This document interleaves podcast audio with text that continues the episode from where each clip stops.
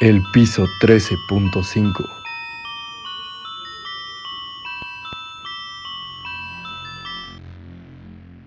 El demonio de Jersey es una criatura que se describe a menudo como similar al canguro, con la cara de un caballo, la cabeza de perro, corriosas alas de murciélago, cuernos sobre la cabeza, brazos pequeños terminados en manos con garras, pezuñas hendidas y una cola bifurcada.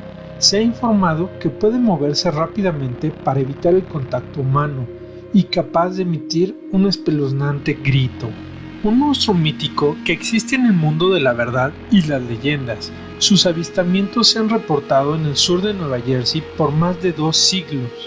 Muchos son los misterios e historias que rodean el origen de esta criatura, pues a pesar de no tener pruebas de su existencia, personajes ilustres aseguraron haber tenido un encuentro con esta criatura a lo largo de la historia.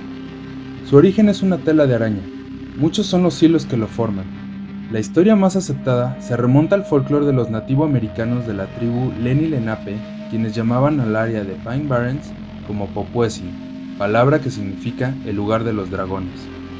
Sin embargo, la leyenda que más atemoriza pertenece a la madre Litz y sus hijos.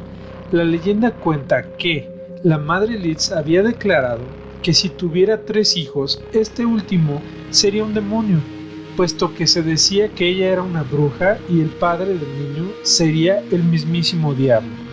En el año de 1735, la madre Leeds, que tenía ya 12 hijos, estaba dando nuevamente a luz durante una noche de tormenta, acompañada de sus familiares y amigos. El niño nació de forma normal, pero tiempo después su forma cambió. Se transformó en una criatura con pezuñas, cabeza de caballo y de su espalda brotaron alas. La criatura dejó de llorar para empezar a gruñir y gritar. El demonio recién nacido mató a la partera y escapó volando por la chimenea. Recorrió las aldeas cercanas y desapareció en lo profundo del bosque.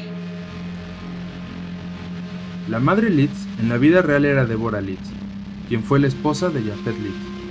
Esta identificación ganó popularidad por el hecho de que Jafet nombró a sus doce hijos en el testamento que escribió en 1736. En 1740, residentes temerosos le pidieron a un clérigo local el exorcismo de la criatura. Tras el ritual, dicho clérigo advirtió que el exorcismo solo duraría por un siglo.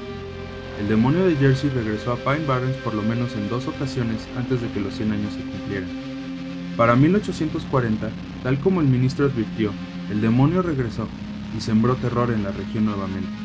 Las personas del sur de Jersey cerraban sus puertas y ventanas y colgaban una linterna en el marco de sus puertas con la esperanza de ahuyentar a la criatura. En 1987 se encontró el cadáver de un pastor alemán.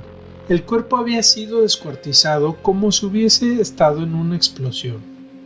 El animal fue encontrado a casi 8 metros de la cadena a la cual había sido enganchado.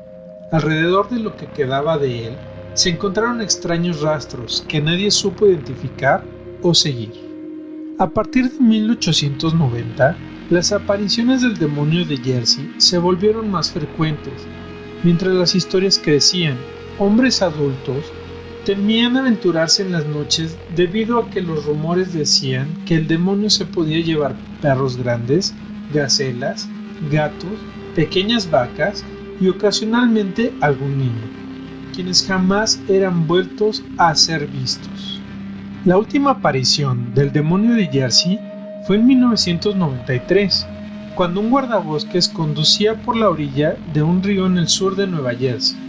El guardabosques se asustó cuando su camino estaba bloqueado por el demonio de Jersey, el cual describió como una criatura de 1,80 metros de alto, cubierto por un pelaje negro, el guardabosques comentó que él y la criatura se miraron por varios minutos antes de que ésta huyese a la profundidad del bosque.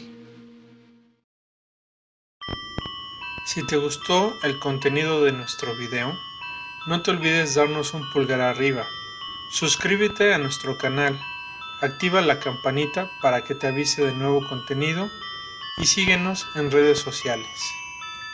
El piso 13.5